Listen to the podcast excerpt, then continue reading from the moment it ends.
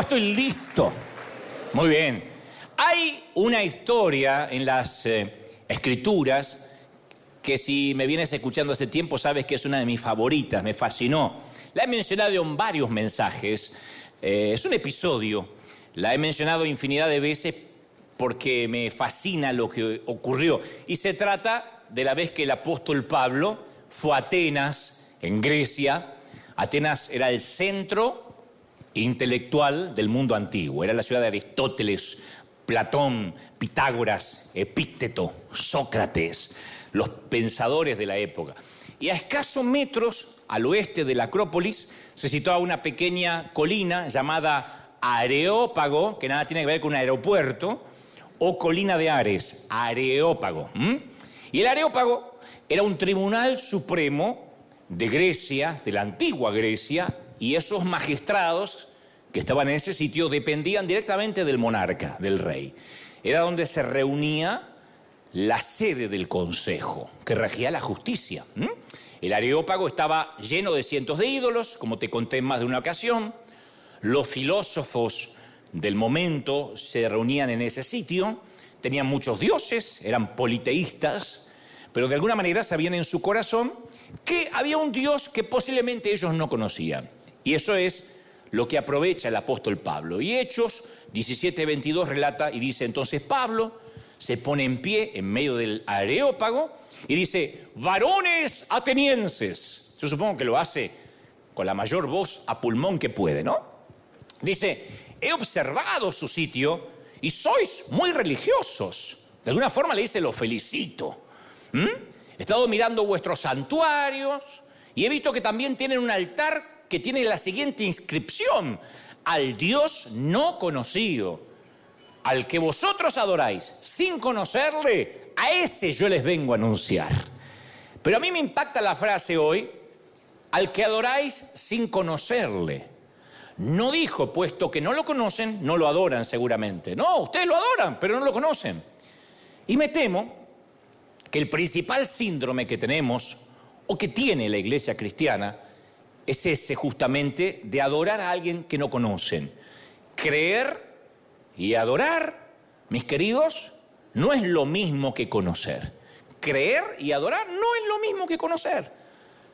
Santiago 2.19 dice, ¿tú crees que Dios es uno? Bien haces. También los demonios creen y tiemblan. O sea que si los demonios creen, nosotros también creemos, eso nos hace diferente a ningún demonio. Por eso quería preguntar, ¿cuántos creen? Muy bien, los demonios también.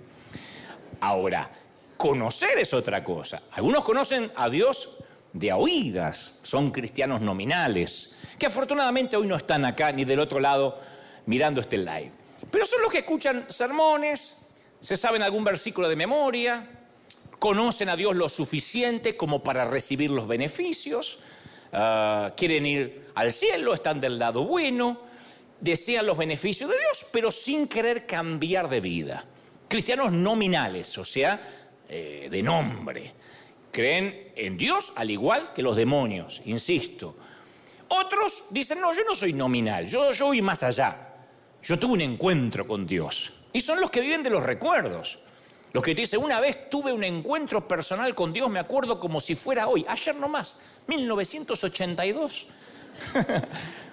Yo suelo contar que hace unos años, y esto lo saben los de la congregación, me topé con un viejo amigo de la infancia, con quien habíamos compartido la escuela primaria, éramos inseparables, pero no lo conozco ahora. Lo encontré y dudo que este hombre sea aquel niño. Y él me dice lo mismo, dudo que este hombre sea aquel niño, porque somos diferentes, porque la vida nos cambió. Entonces yo no puedo decir, tengo un amigo de la infancia. No, tuve un amigo en la infancia. Si me hubiese conservado en su mismo camino, hubiésemos estado en la misma ruta, quizá hoy seríamos amigos. Hoy no nos conocemos. Entonces no podemos vivir de algo que nos pasó ayer. Y también suelo contar mucho que una vez tuve un encuentro cercano con Leonardo DiCaprio. Viajamos en el mismo avión. Me acuerdo que me subí, íbamos, ambos íbamos en primera clase y yo veía las azafatas revolucionadas y yo dije, qué lindo, ya me conocen por el programa de televisión. Y estaban así que todos venían y venían y Y yo no tenía la menor idea que el que estaba al lado, al lado mío exactamente, con, un, con una gorrita, era Leonardo DiCaprio. Es más, hasta dormí con él. Yo sé que suena feo eso, lo sé. Dante durmió con DiCaprio, era lo que faltaba. Pero, claro, porque cuando nos tocó dormir, yo nunca supe hasta que bajamos que era DiCaprio. Pero si alguien eh, le hubiese dicho a Leo que mi encuentro conmigo, Leo, porque ya somos amigos después de pasar una noche juntos.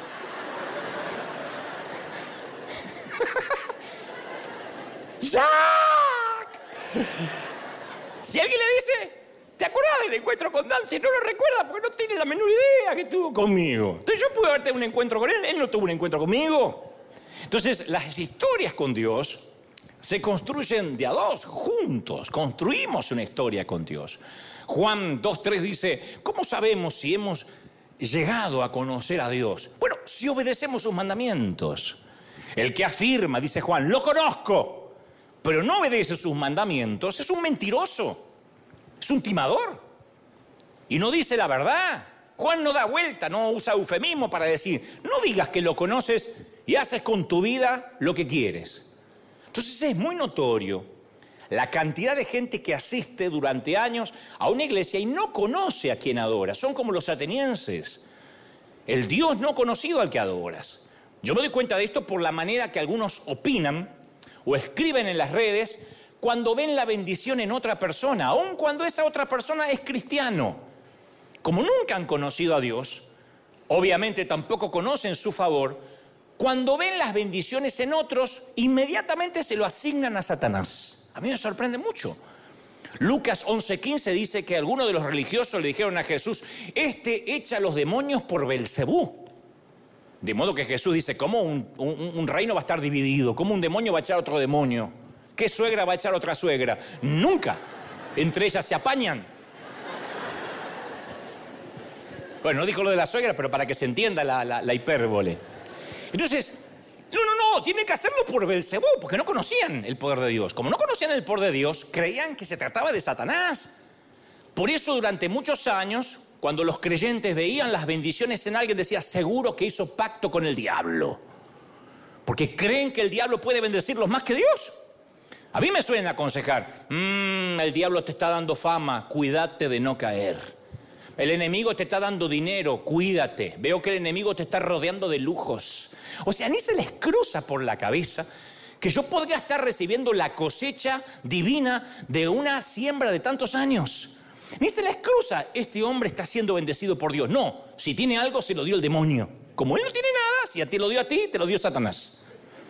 Entonces cuando los religiosos ven el favor de Dios en tu vida, empiezan a llenarte de amenazas, de advertencias para que te cuides del diablo. Y es porque le tienen más fe al enemigo que a Dios. Es porque conocen más al diablo que a Dios. Han leído más libros acerca de Satanás que acerca del Dios que dicen adorar y conocer. Hay una vieja historia de un pastor que le pidió a su congregación hacer una cadena de oración para que se cerrara el bar de la esquina que se llenaba de borrachitos. Y a la semana, una tormenta eléctrica y un rayo hace ¡pa! e incendia el bar. Y el dueño del bar, al enterarse que habían orado en la iglesia en contra de su bar, presentó una demanda contra la iglesia. La historia es verídica, aunque no lo creas. Y el dueño argumentó que la iglesia había orado para que caiga ese rayo. Y el pastor ante el juez dijo, no, nosotros solo oramos, nunca pensamos que iba a pasar algo así. Y el juez dijo, no puedo creer lo que escucho. Delante de mí tengo un dueño de bar ateo que cree en el poder de la oración. Y a un pastor que dice que su oración no hace nada.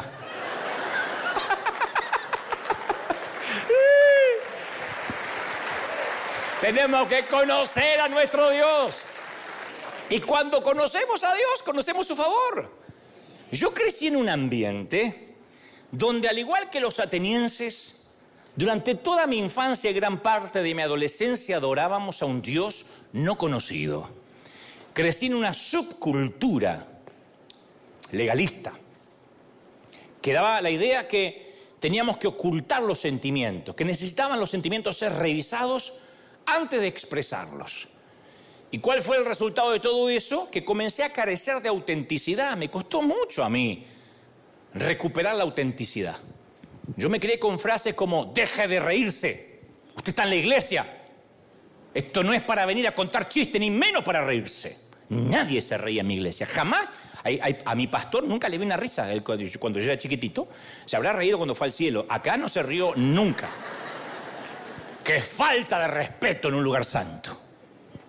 Este no es un lugar para llorar, te decían también. Si no puede controlar sus emociones, vaya al cuarto y serénese. Tráguese esa rabia. No es de Dios sacarla fuera. Y esas voces me persiguieron durante mi juventud. Entonces yo de, niño crecí rodeado de esos eh, filtros espirituales que succionaban, reprimían la vida de la iglesia.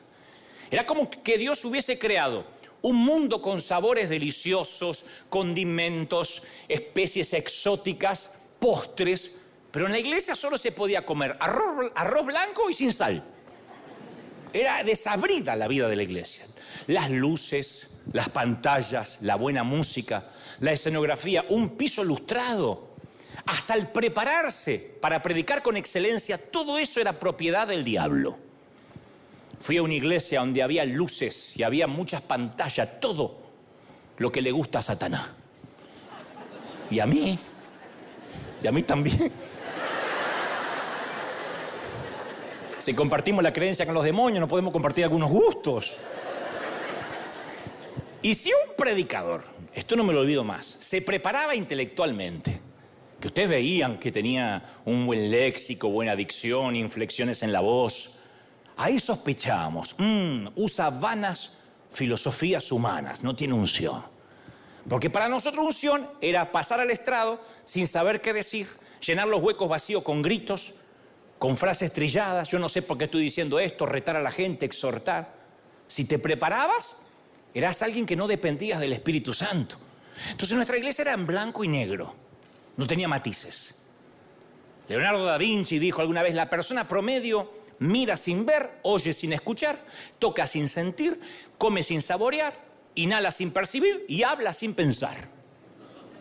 Entonces, antes que se abran los ojos de nuestro espíritu, nuestro mundo siempre es en blanco y negro. Yo provengo de un mundo en blanco y negro. Eso científicamente se llama acromatopsia. Me encantó ponerle este título al mensaje porque ningún religioso lo pudo criticar porque no tenían cuerno qué idea significaba. Y empecé a poner nombres así. Uno me puso, te reprendo por las dudas, por la duda, porque no sabía. Este, la cromatopsia es un fenómeno muy interesante para los, para los genetistas. Es una peculiaridad genética. La cromatopsia también se llama monocromatismo. Es una enfermedad congénita que consiste en una anomalía en la visión a consecuencia de la cual solo se pueden percibir el blanco y negro y las tonalidades de los grises, porque no se ven los colores, porque la enfermedad está producida por una alteración en los conos. Nosotros tenemos millones de conos eh, en los ojos, las células fotorreceptoras de la retina, que son las que son sensibles al color. Nada que ver con el daltonismo, que es confundir los colores.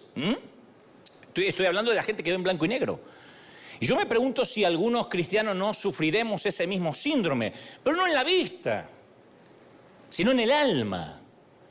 Porque en mi caso tuvieron que pasar muchos años, muchísimos, antes de que tuviera el valor de cuestionar por qué veíamos el Evangelio monocromático, de un solo color o de dos colores, blanco y negro. Hace poco leía, verídicamente, no, escuchaba, mejor dicho, la historia de una congregación que quitó las canciones, estas que cantamos nosotros, las juveniles, y empezó a cantar himnos viejos. Dijo, no quiero que se canten más canciones nuevas, modernas, vamos a los himnos viejos. ¿Por qué? Porque la gente con las canciones se deja llevar por las emociones. ¿Y? Si fueran del diablo las emociones, ¿por qué nacimos con ellas? Las emociones no son del enemigo. Entonces mi pregunta es, ¿es posible que los cristianos podamos ser alegres sin que parezcamos necesariamente superficiales o carnales? Porque las críticas, la mayoría de las que me hacen a mí es, es un chistoso, decídase, o pastor o comediante. Perdón que no soportas mi alegría, perdón. Perdón que sea simpático. ¿Perdón? A ver, ¿es posible que sintamos tristeza sin que nos culpen inmediatamente que nos falta fe, que somos carentes de fe o pocos espirituales? ¿Es posible que nos enojemos alguna vez sin cometer una infracción bíblica? Claro, si vemos a Dios como un filósofo estoico, impasible, inconmovible, vamos a suponer que tenemos que ser iguales. Pero si uno va descubriendo un Dios expresivo, que muestra toda una amplia gama de, emociones, entonces nuestra vida opaca, gris, en blanco y negro, hasta ofende. Es una aberración hacia nuestro Dios. Si uno abre el libro en el primer capítulo de Génesis, no vas a pasar mucho tiempo sin tropezarte con un Dios que se alegra, se deleita en lo que crea. Después de cada día de la creación, la Biblia dice que él caminaba unos pasos hacia atrás y decía, hmm, perfecto, me gusta lo que cree, me deleito en el resultado. ¿ah? Y a lo largo de todas las escrituras, Dios experimenta sentimientos intensos de felicidad, de alegría. Cuando ve a su pueblo actuando de una forma que lo honra, hay una alegría irrefrenable en él. El Dios de la Biblia se ríe, canta con deleite. Sofonías 3:17 dice, se gozará sobre ti con alegría, callará de amor, se regocijará sobre ti con cánticos.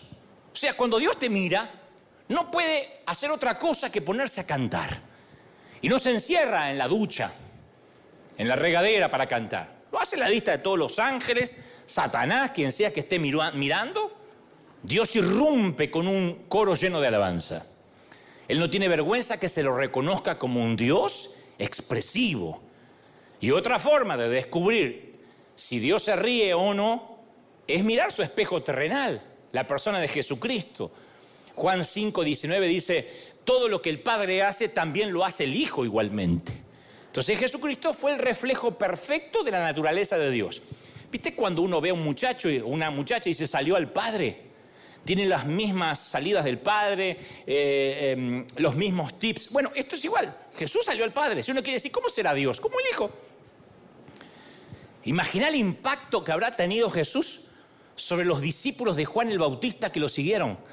Porque Juan el Bautista hacía largos ayunos, largas caminatas por el desierto y posiblemente algunos de ellos hasta seguían la dieta extravagante del, profeta, de Juan el Bautista, que comía langostas, agua, que no comía asado argentino porque decía, no, voy a renunciar a los placeres de la vida.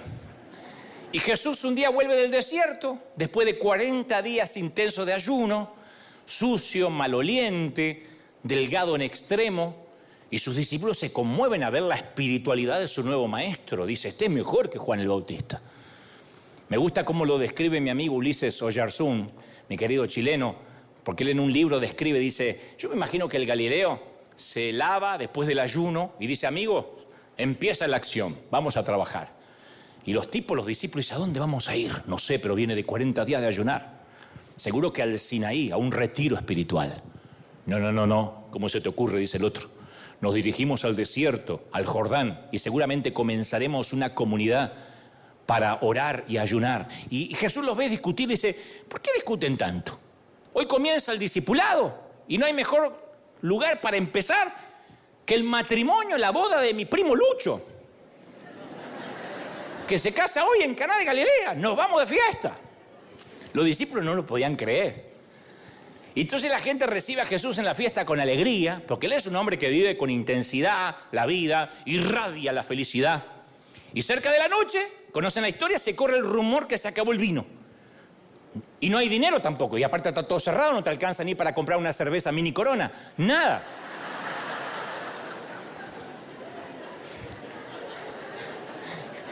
Entonces el Galileo hace llenar seis tinajas de agua y convierte más de 600 litros de agua en el mejor, esto tengo base bíblica, otro día se la doy, en el mejor vino Malbec de Mendoza, Argentina, que ya existía. Acá creen cualquier cosa. Y yo imagino la mirada de Jesús. cruzándose con los pávidos jóvenes que lo siguen. Les guiño un ojo y después de transformar el agua en vino les invita a unirse a los varones al baile. Todos abrazados, saltando, cantando, porque la fiesta de, bodas es el símbolo de la era mesiánica. Recién comienza y el vino que simboliza el gozo, la alegría, había sido renovado. Así que esto sigue. Se acaba el vino, se acaba la fiesta.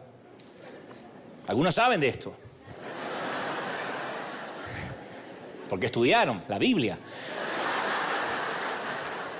De, ahora la celebración puede durar días, porque es la costumbre en Galilea. Mientras Juan el Bautista era astemio, a este otro le gusta la pachanga, la parranda, el reventón, la fiesta, la música. Jesús amaba la alegría. No era que era un borracho, pero amaba la alegría, disfrutaba el deleite, dejando que el deleite diera alegría a su lengua, llevara danza a sus pies, risas al alma. En realidad, una de las razones por la que dijo que debiéramos obedecerle es para que nuestro gozo sea cumplido. Juan 15, 11. Para que la alegría sea cumplida. Y yo tengo que hacerte una pregunta. ¿Cuándo fue la última vez que tuviste un lindo tiempo de alegría? ¿Cuándo fue la última vez que te reíste fuerte hasta que te dolió la panza? No acá, en otro lado. ¿Cuándo fue? Dijiste, yo la verdad que la pasé bien, pero no a base de alcohol, porque están los que están buscando la licencia para pecar diciendo, ay, ¿viste lo que dijo? No, no, no, estoy hablando de alegría sana. De disfrutar, de bailar, de pasarla lindo. Es decir, tengo a Cristo en el corazón, Dios me ha dado salud, ¿qué más puedo pedir? En Mateo 11, 16 se registra una crítica que los líderes religiosos le hacen a Jesús y hasta le ponen un sobrenombre, glotón y borracho. A Jesús le decían glotón y borracho, vive comiendo. cuando lo vemos, fuimos a visitar su Instagram y tiene toda foto comiendo y chupando.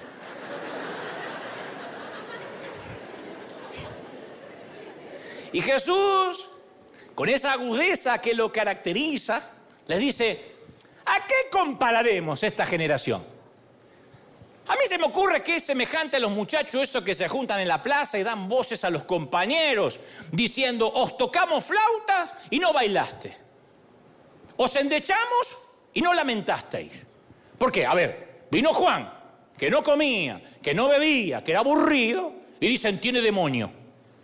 Viene el Hijo del Hombre, que come, que bebe, y dice, aquí un hombre comilón y bebedor de vino, amigo de publicanos y pecadores. En otras palabras, Jesús dijo, ustedes se parecen a esos que se sientan en las plazas a escuchar música. Les tocamos un tema de Marc Anthony y no se mueven ni se alegran, dice el mundano. Le ponemos música de Maluma, Bad Bunny, Nicky John y tampoco lloran. No hay como agradarlos. En, en síntesis, la crítica a Jesús es resultado de que los fariseos no soportan la idea de que él sea un ser humano normal, corriente. Y la acusación va por partida doble. Una, por su indiscriminada manera de vivir, fíjate con quién se junta. Es increíble que muchos creyentes ponen en las redes, me ponen a mí cuando estoy con algún artista entrevistándolo, hm, dime con quién anda. Se olvidaron de Jesús, que no se juntaba con los religiosos, compartía con pecadores. La otra crítica que era amigo de la buena mesa, del buen asado. Imagínate un niño. ¿Qué tipo de persona le resulta atractiva a un niño? El niño no, tiene, no tiene filtro. Definitivamente un niño no se acerca a las personas con cara de pitbull, que solo ladran. Hablo del perro, no del otro que también ladra. no se acercan a los ungidos con limón. Un día van a venir todos los reggaetoneros juntos y no nos va a quedar iglesia, te digo, ¿eh? Pero a Jesús lo buscaban los niños, lo querían, lo abrazaban. Y es porque enseñaba con una simpleza, con una gracia, que desde el teólogo hasta el niño, hasta el analfabeto, el letrado, entendían su mensaje. Y enseñaba con alegría, con gozo. Y esa gente que estaba golpeada de la vida durante toda la semana, escuchaba las buenas noticias del Galileo. No era un evangelio light, es que Jesús estaba feliz, decía, mi, mi carga es ligera. Claro, también habló de llevar la cruz y hemos predicado eso tantas veces, pero estoy hablando de las emociones. Él no dijo reprímelas. Y él tenía una genialidad, un pragmatismo, una simpleza a la hora de enseñar. y usó mucho la ironía en las imágenes pedagógicas. Utilizó la hipérbole, el contraste de, los, eh, de las imágenes, tomaba los elementos de alrededor. A los pescadores le hablaba de peces, a los, eh, a los hortelanos de semillas. Él hablaba a las mujeres de monedas perdidas, a los pastores de ovejas. Todo se convertía en material para sus ilustraciones. No se puso a hablar necesariamente de lo escrito en los rollos de los profetas. Una sola vez leyó el rollo de Isaías en el eh, dentro de la sinagoga. Después hablaba de las cosas de la vida, que todo el mundo lo podía entender. Pero es que no lee la Biblia, la menciona de memoria. Hay gente atada a esas boberías. Nadie califica al cielo por leer la Biblia, sino por practicarla, por vivirla, por ser parte de la dinámica de vida. Alguien tiene que decir amén. Y a Jesús lo acusaban de borracho, de glotón, porque la envidia de los fariseos era tan grande porque se estaba ganando el corazón de la gente. Y se lo acusó de ser un hombre alegre. A Jesús se lo acusó de ser un hombre alegre. Y pasaron 2022 años. Y yo pregunta, pregunto, ¿de qué se acusa a los evangélicos hoy? ¿De qué se los acusa? A los cristianos, ¿de qué se los acusa? ¿Se nos acusa de ser personas demasiado felices? ¿No discriminatorias? ¿Se nos acusa de ser como Jesús escandalosamente inclusivos? Fíjate que en todas las iglesias cristianas reciben a todos y todo es una alegría y todo es fiesta, ¿de verdad? Se nos acusa como a Jesús de aquellos que viven con intensidad, contagian al que está al lado. ¿Nos estarán acusando de lo mismo que a Jesús? Porque si nos acusan por todo lo contrario, por ser ungidos con limón, por odiar al que piensa distinto, entonces no estamos conociendo a quien decimos adorar. Si nos empiezan a acusar de que estamos siempre con gente rota, con mundana, a mí me fascina cuando dice cada vez te veo más mundano, cada vez estás más con la farándula, eh, te estás perdiendo. Yo miro quién me está criticando y digo, voy bien, porque si yo hace mucho que no choque con el diablo es porque voy en la misma dirección. si me lo choco de frente digo, voy bien, voy bien, voy bien. Y miro de qué acusaban a Jesús. Ah, de lo mismo que a River. Me encanta. Somos una iglesia maravillosa que los religiosos no toleran. Segundo, si Dios no es un Dios en blanco y negro, y si es un Dios que es alegre, también se entristece porque tiene emociones. Cuando Jesús fue al sepulcro de Lázaro, no aparentó estoicismo. Lo hizo llorando. Sabía que lo iba a resucitar y lloraba. Cuando contempló a Jerusalén y vio a sus habitantes desorientados, malgastando su vida, lloró con lágrimas amargas de un padre angustiado. Su alma se conmovió y dijo, son como ovejas que no tienen pastor, están perdidos. Y nada se va a comparar a la angustia de su espíritu en la noche del huerto, en Hexemaní. Nunca la tristeza había conocido tal oscuridad. Nunca la tierra había probado lágrimas tan amargas. Nunca el espacio había sido honrado con gemidos tan agonizantes. Y al tratar de explicárselo a sus discípulos, Jesús dijo, mi alma está muy triste, en Mateo 26, 38. Mi alma está muy triste hasta la muerte. ¿En qué iglesia te permiten decir, estoy triste hasta con ganas de morir? Sin que empiecen a decirte dónde está la fe, hermano, la depresión es del diablo, salga de ahí. Jesús dijo, yo estoy triste hasta la muerte. ¿Sabes lo que es estar triste hasta la muerte? Esas veces, por ejemplo, que te fuiste en la cama y aunque tengas hijos, no tienes ganas de volverte a levantar más. Y después la culpa. Porque la iglesia nos dice todo el tiempo que eso es de Satanás. Yo no estoy diciendo que la depresión sea un regalo divino, pero son sentimientos que de pronto vienen, tristezas. Hay tristeza con razones y hay tristeza porque sí. Que uno no entiende, porque se te juntan un montón de cosas, sentimientos encontrados. Y Jesús se permite andar, deambular por las regiones de la tristeza, porque Él sabe que nosotros vamos a pasar por ahí. Él sufrió en el oscuro valle de la traición. ¿Te traicionaron alguna vez? A Jesús sí. Atravesó las frías montañas de la deserción, que alguien te deje. Juró estar toda la vida contigo y luego terminaste en una corte para decir que las vidas continuaban de cada quien, cada uno por su sitio. Y una sola vez, ni una sola vez, Jesús sugirió siquiera que la tristeza no era apropiada, que había que ponerle límites, acicalarse, ponerse una sonrisa artificial para ir a la iglesia. No. Él no dijo, esta no es la forma de mostrar fe, hay que demostrar gozo siempre, tengo que quererme más. No. Yo a veces veo desde hace unos años que están de moda los coach, que te dicen no llores, quiérete, ámate, empodérate, echa fuera la tristeza. Y hay una plétora de coaching que considera tener la respuesta para todos. Y esto implica desconocer que somos seres singulares, que sí, compartimos ciertas generalidades como humanos, pero cada uno tiene sus historias, sus vivencias, sus realidades. Fíjate la, mamá de hace un ratito que vimos en el video. Mira la realidad de esa mamá. La nena le cortan el bracito porque tiene cáncer, se la saca al juzgado porque no tiene donde dormir. ¿Y qué le vas a decir? Empodérate, mujer. Vamos, vamos, vamos, sonríe, sonríe, sonríe. Que no tengo mi hija, vamos, eso son estupideces, vamos, mira para adelante. ¿Cómo le vas a decir eso? Ese optimismo forzado, imbécil. El tú puedes, empodérate. Cuando es una frasecita motivacional, es una imposición ingenua, necia. Porque hay un montón de frasecitas hechas que a veces las repetimos hasta el hartazgo, como si trabajar con seres humanos significara trabajar en serie, fabricar electrodomésticos. Entonces, con frases motivacionales no se resuelve el problema de base. No se modifican actitudes, conductas espirituales que se, se vienen desarrollando por años.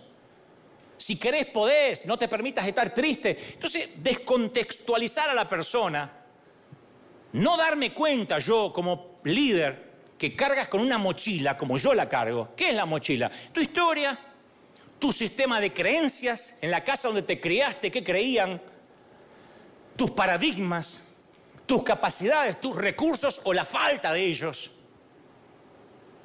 Decirte, tú puedes. No, no respeta la subjetividad, la singularidad de quien tengo enfrente. Dios, todo lo podemos en Cristo que nos fortalece, sí. Pero no es repetir la frase como loro hasta que algo pase. Jesús se permitió llorar lágrimas puras de una vida comprometida y llena de fe, pero lloró.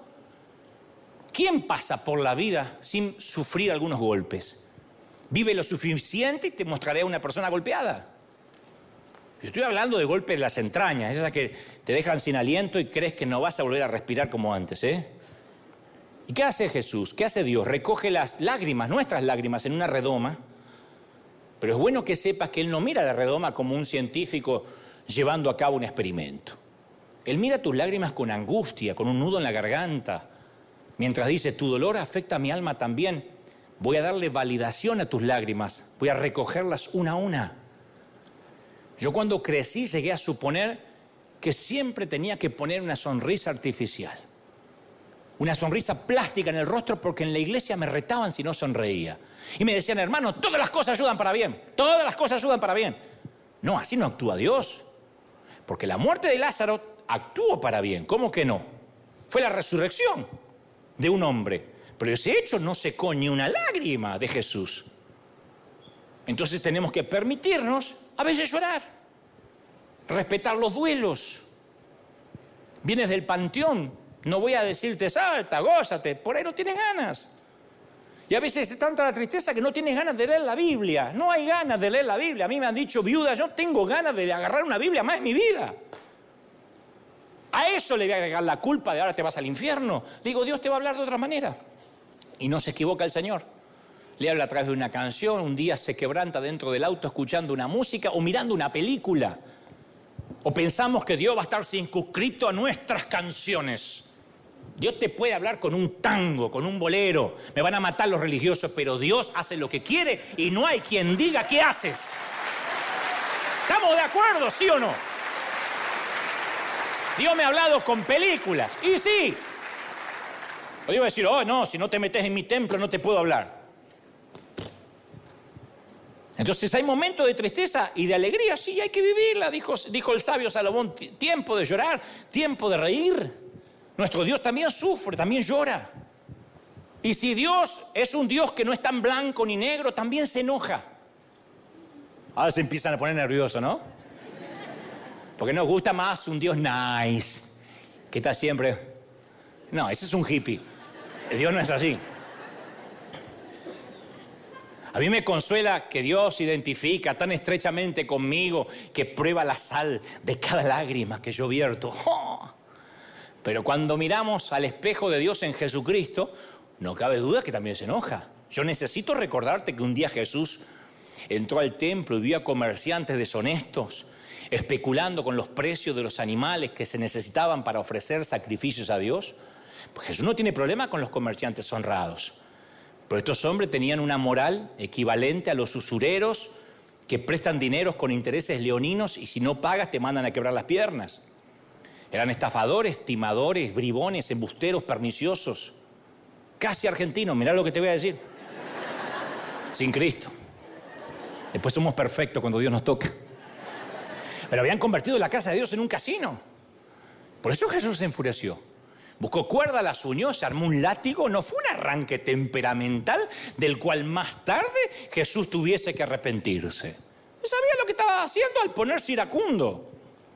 Y sacó esos bribones como se merecían que lo sacaran. Nada de que, no, te voy a hablar en el amor del Señor. ¿Sería tan amable de correr la mesita, te lo pido, en el nombre de mi Padre? ¡No! No era un pusilánime, Jesús. El chasquido del látigo resonó en el aire y el espanto de la gente. ¡Ah! Me puedo imaginar a los discípulos, mirá, mirá, mirá, Jesús enojado. La gente tenía dos posibilidades. O desalojar la casa de Dios o enfrentar la ira del Hijo. Y nosotros, mientras que nos resistimos a pensar en un Dios enojado, pues dicen, no, pero me cuesta pensar así. Hay otros que caen en la trampa de creer que Dios vive enojado que Dios tiene un desfasaje hormonal, que a veces está en uno de esos días y te liquidó. Perdón, pero tenía que matar al de al lado y como mi mano es grande maté a los dos. Yo conozco a mucha gente que creció creyendo que si te sales un centímetro de la línea recibes un golpe ¡paf! del martillo celestial. Y eso te hace vivir como que siempre estás a un centímetro de estar en offside que en cualquier momento Dios te liquida. Aunque no lo creas, hay gente que adoran a un Dios no conocido. Yo conozco gente que tiene 30, 40 años de creyente y cree que Dios vive malhumorado. ¿Por qué lo creo? Porque cuando te dicen una palabra te amenazan usando el nombre de Dios, porque es el Dios que conocen, yo no los culpo. Si no regresas a la iglesia, Dios me dijo que tu salud peligra. Tu abuela que parezca un accidente. Es el padrino tu Dios. Es Don Corleone. Pero es el Dios que conoce. Si sales de mi cobertura pastoral, no te doy garantía de que tus hijos no van a ir al infierno. y te mandan la amenaza. No lo hacen por mafioso, o por ahí sí. Lo hacen porque creen que ese es Dios, porque así creen que funciona con ellos. Si te atreves a separarte, Dios me dice que te va a salir un tumor en las nalgas. Te lo digo con el cariño y el amor de Dios. Recíbelo, se te va a caer un testículo mientras que camine.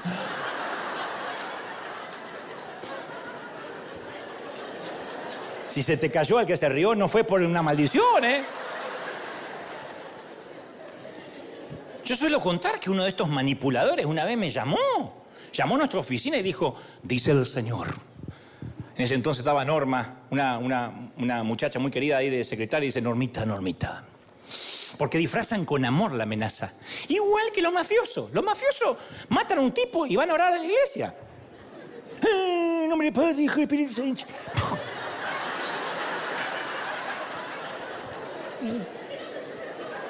Belén cristiana sepultura.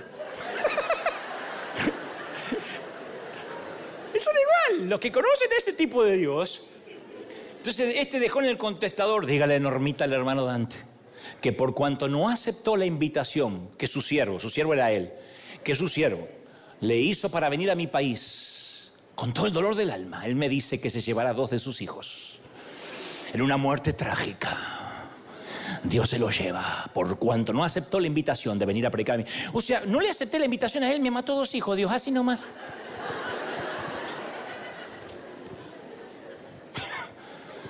Siempre digo que debería haber una ley para condenar a estos tipos, para demandarlos. Que usan a Dios para sus amenazas cuasi mafiosas. Ahora, cuando eres padre, imaginas, por muy indignado que estés, amenazar a un hijo así. Decirle, te voy a matar. Voy a orar para que te salga un cáncer porque no arreglaste tu cuarto. De verdad. Y si ustedes son padres humanos y saben dar buenas dádivas siendo imperfectos a vuestros hijos, ¿cuánto más vuestro Padre Celestial? ¿Qué tiene que poner manzanita para que entendamos? Pero siempre está un pecado y pierdes el trabajo, eres desalojado de tu casa o vas a contraer una enfermedad incurable. Eso no cuadra con lo que la Biblia dice acerca de la ira de Dios.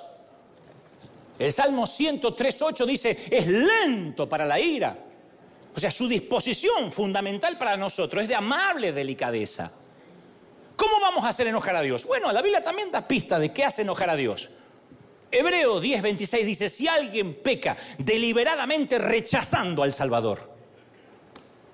En otras palabras, la mejor manera de hacer indignar a Dios es mirar la cruz, ver lo que hizo Jesús y decir, ¿a quién le importa? Yo no necesito un Salvador. Pero al mismo tiempo esa ira se calma con un suspiro cuando alguien se humilla arrepentido. Ese es el Dios que yo conozco, un Dios que dice, si tú arrepientes, yo estoy como un papá. ¿Qué papá no va a recibir al hijo por más lío que haya hecho su hijo? Y si este no es un Dios en blanco y negro, también es dulzura. En una ocasión yo estaba atravesando unas pruebas difíciles y la gente no, suele decirme muchas cosas a mí. Porque, digo, aún los que están cercanos a mí no me dicen qué lindo esto, celebro tal cosa, porque todos creen que alguien más me lo está diciendo. Entonces la gente dice, ¿qué le voy a decir si todo el mundo lo debe decir? Y a veces no escucho ni las críticas ni los aplausos, no escucho nada. Y no tengo retroalimentación de nada. Y como todo ser humano, a veces me siento solo o, o que estaré haciendo lo correcto, alguien será bendecido con esta palabra, me habré preparado lo suficiente, habré estado calibrado con el corazón de Dios. Hay veces que me, tengo cientos de preguntas, tampoco me voy a ir al estacionamiento a recibir la gente a que me llenen de halago y me digan cosas lindas.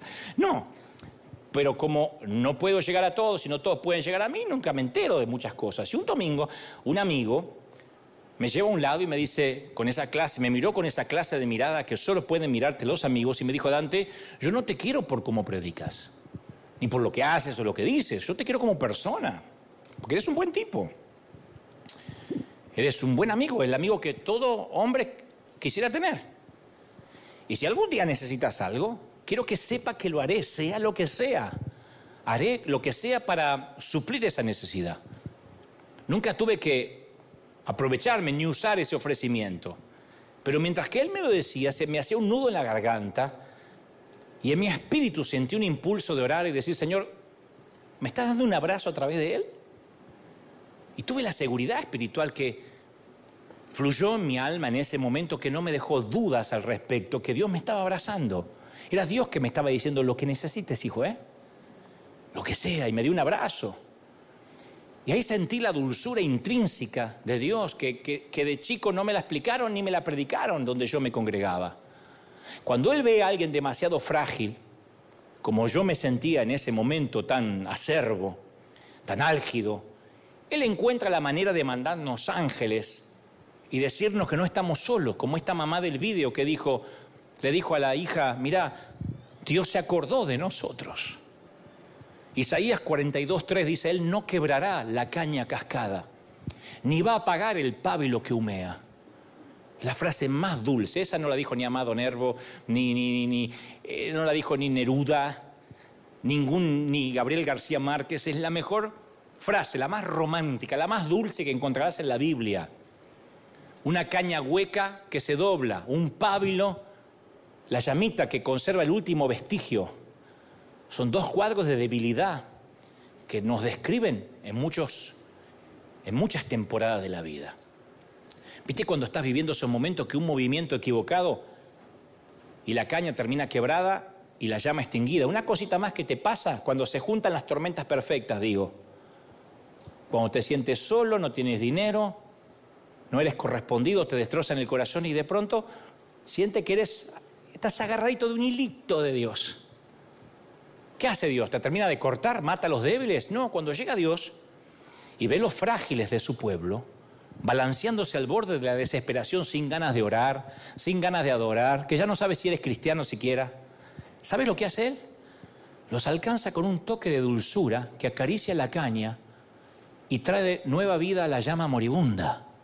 Él dice, voy a ser tierno contigo, voy a sanar tus magulladuras, lo que necesitas es dulzura y yo tengo mucha para darte.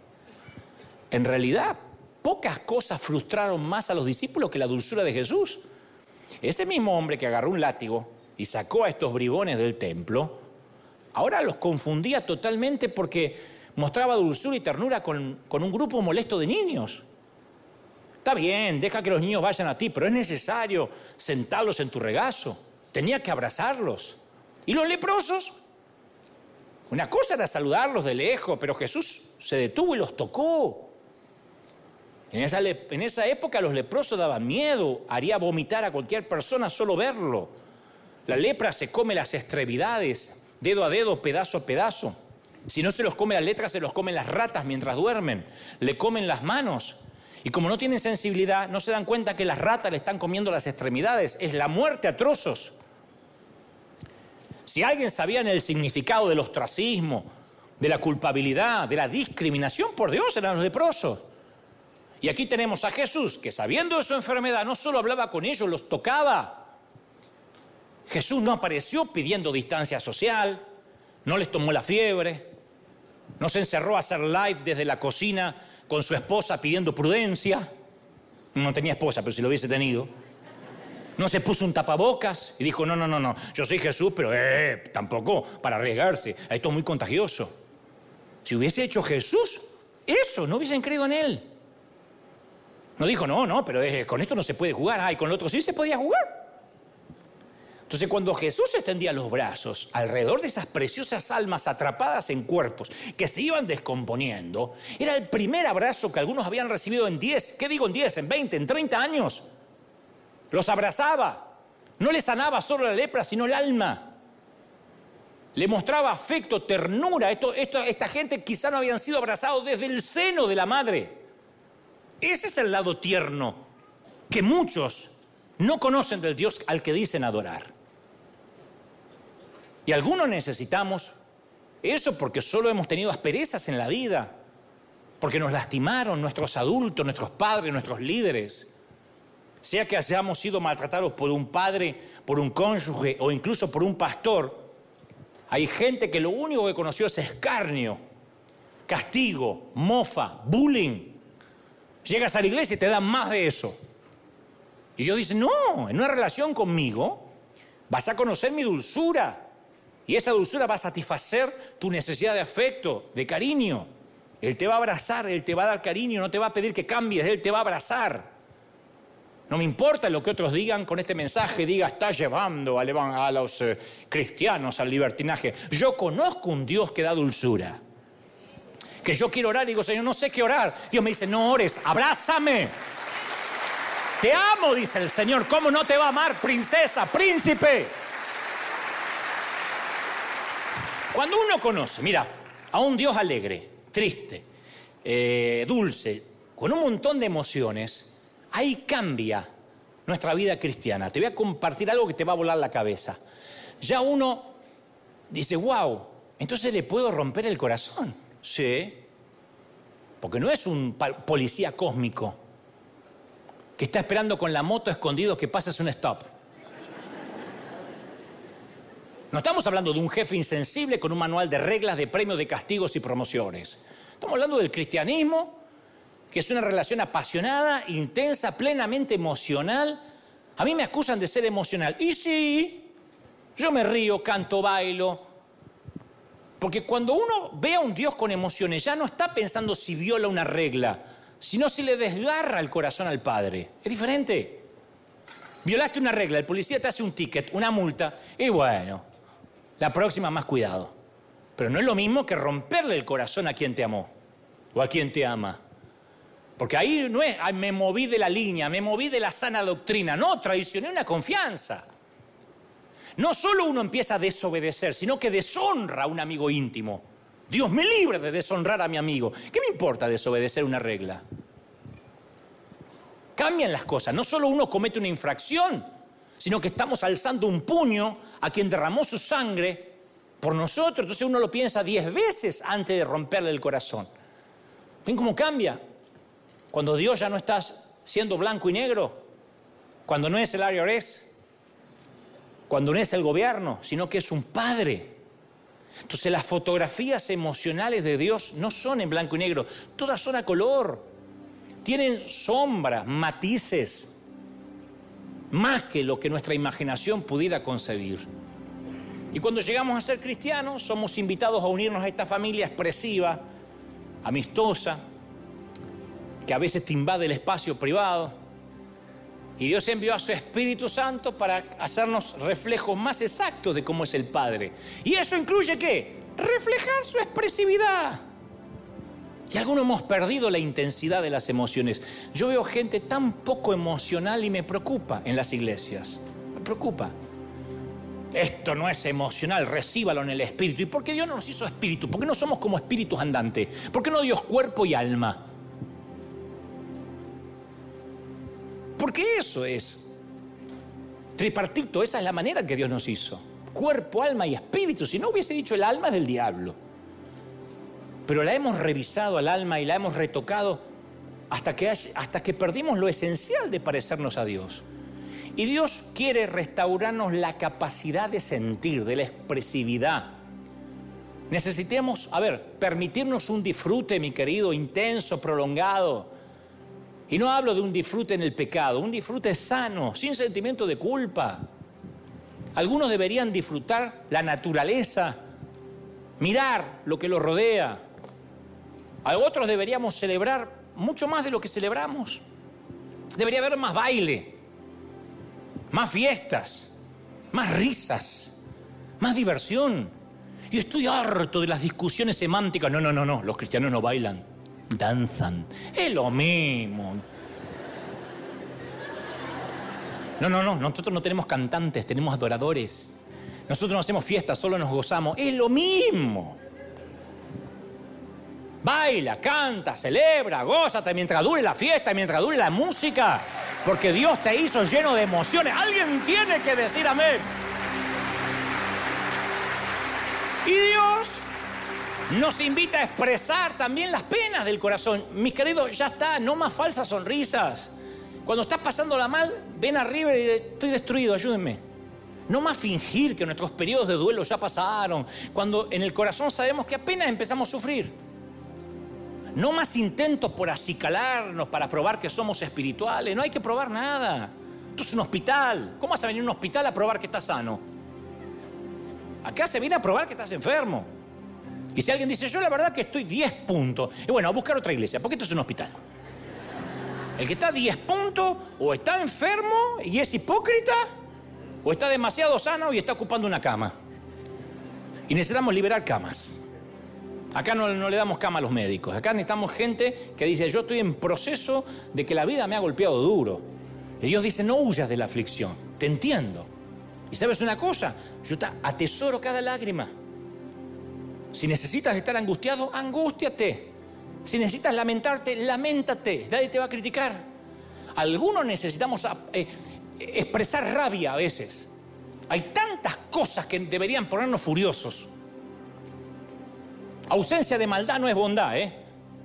Como dijo alguien alguna vez, el problema del mundo no es la gente que hace maldad, sino la gente buena que no hace nada.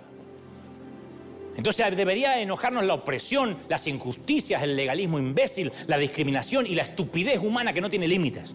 Eso me enoja. Cuando un profeta usa la palabra de Dios para amenazar gente y para retener los que no se vayan de la iglesia, me enoja. Y sí, me enoja. Me vuela la paloma y me bajan los buitres. Me enoja. Me enoja. Porque conozco a Dios. Dios dice, cataliza esa energía en una acción transformadora. Otros necesitamos experimentar ternura. Algunos hombres no saben ser tiernos, especialmente los hispanos. Que le queda un abrazo y dice, ¿qué pasó? Tranquilo, que nadie duda de tu identidad sexual, machote. Claro, como que no encuentran esa velocidad en la transmisión porque y reaccionan torpemente algunos varones, no pueden ser dulces. Y le privamos a los nuestros de una emoción que Dios quiere que expresemos. Y es muy serio cuando uno, un hombre no puede mostrar ternura a sus hijos. ¿Sabes por qué? Porque los hijos tienden a ver a Dios como vieron al Padre. A veces eh, nosotros, eh, yo fui creado con un padre que cuando hacía las cosas bien no me las decía. Me decía cuando hacía las cosas mal. Y yo decía, papá, viste que hice el cuarto y tengo buenas notas. Y lo mínimo que podés hacer, ¿qué crees que te felicite? Decía el viejo. Entonces yo pensé que Dios nunca te felicitaba. Y ternura menos, pobrecito mi papá, el alemán. No podía expresar, pero tuve que cortar con eso. Entonces necesitamos llevar una vida que refleje ternura también. Que abracemos, no tengamos miedo, que abracemos. En lugar de vivir una existencia en blanco y negro, vivir un mundo a color. Entonces así vamos a reflejar la fidelidad de Dios. Vamos a ser todos menos seguidores desapasionados, fríos, impávidos de Cristo. No estamos predicando un Dios estoico. Él no es unidimensional, no es monocromático. Es un Dios expresivo que ha explorado las profundidades de los sentimientos que están más allá de cualquier comprensión humana. Este es el Dios en que vamos a invertir la vida en conocerlo. Este es el Dios que nos va a conducir a una existencia plena. Es el Dios que siente por nosotros, el Dios al que adoramos. Y no podemos ver la totalidad de Dios si sufrimos acromatopsia en el alma. Así que una vez más, yo me alegro de predicar y servir al Dios no conocido para muchos. A ese que ustedes adoran sin conocerle, a ese es el que yo anuncio en River cada fin de semana. Dale un aplauso al Rey de Reyes, vamos, aplaude al Rey de Reyes. Vamos, da un grito de júbilo, alégrate. Escuche el mundo entero. A ver, a ver, a ver, grita, grita, grita, grita y celebra, bulla, candela, sabor. Vamos, alguien tiene que aplaudir más que eso. Nuestro Dios es alegre, nuestro Dios entristece, nuestro Dios se enoja. Él es, Él es Dios. Aleluya. ¿Pueden sentirlo? Digan conmigo fuerte y toda la iglesia acompáñeme. Señor Jesús entra en mi vida, cambia mi corazón, dame tu alegría, recoge mis lágrimas, ámame como yo te amo, perdona mis pecados. Fuerte, me arrepiento, perdóname. Amén. Levanta tus manos al cielo. Padre, he transmitido lo que creo me has dicho que diga. He transmitido a este tu pueblo lo que has puesto en mi corazón. Multiplícales ahora. Dales el 30, 60 y al 100 por uno. Como te ama el Señor. Vamos, todos orando en casa. Voy a orar por los continentes. Los que me están mirando en otras partes del mundo. Cruzando los océanos allí en Europa. Estoy orando por los asiáticos, por los africanos. Por cada hispano que está en algún rincón del planeta. Hay un nuevo Dios, pero no es que Dios ha cambiado. Nuestros ojos están cambiando. Hay un mundo a colores. Ojos nuevos ojos nuevos iglesia, ojos nuevos River, ojos nuevos. Este es el Dios que te va a abrir ahora los párpados, los ojos y vas a ver a todo color, recíbelo. Vamos, los que tengan el bautismo del Espíritu intercedan como conviene. Adórale como Dios te ponga en tu boca para adorar.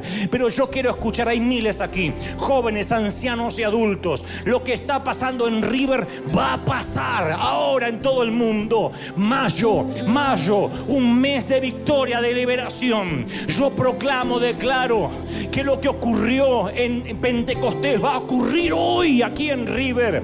Bendigo tu entrada, tu salida, tu acostarte, tu Suelta ahora. Están recibiendo. Vamos, vamos, levante las manos todos. Estamos orando aquí en el resto del mundo. Algo está pasando. Corriente del Espíritu sopla. Sopla más. Estás liberándose cadenas, hay cautividad que se va. ¿Cómo te ama el Señor, mi querido? ¿Cómo no te va a amar? ¿Cómo no te va a amar, mami? ¿Cómo no te va a amar, papi? ¿Cómo no te va a amar, hijito, si en sus manos te tiene esculpido? Es la presencia del Espíritu. Sopla de los cuatro vientos sopla corriente del Espíritu, sopla ahora. Vamos, vamos, vamos, vamos, vamos, vamos. Yo quiero que el mundo entero vea a la gente de River clamar, adorar, llorar Si hay gente que está muy triste, llora, vamos, llora las lágrimas por última vez dentro de la iglesia porque las va a recoger en copas de plata. Si quiere reír, ríe, celebra, festeja. Hay gozo, hay fiesta, hay sentimientos en este Dios a todo color. Te bendigo. Doble, triple, cuádruple porción del Espíritu. Sopla de los cuatro vientos, bendice a este tu ejército, a este tu equipo de campeones. Úngelos más y más y más. Doble porción del Espíritu en el cuerpo, en el alma y en el Espíritu. Amén y amén. Gloria a Jesús. Tiene que aplaudir más que eso. Fuerte, fuerte, fuerte. El rey está en casa. El rey está en casa. Feliz día a todos. Chau, chau, chau, gente. Hasta el domingo que viene. Chau. Dios te bendiga. Chao.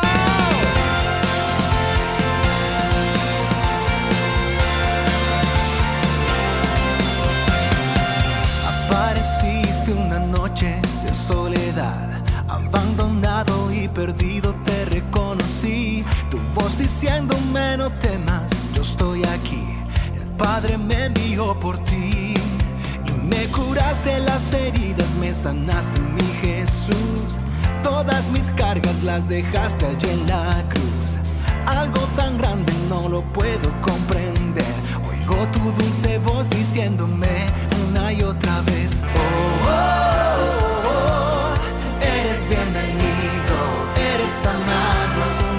otra vez. Oh, oh, oh, bienvenido a River, eres amado.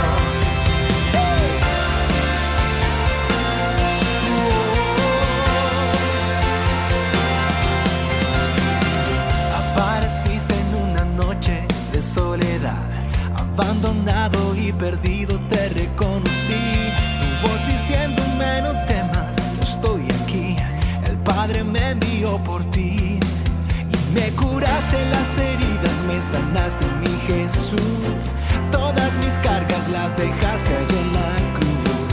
Algo tan grande no lo puedo comprender. Oigo tu dulce voz diciéndome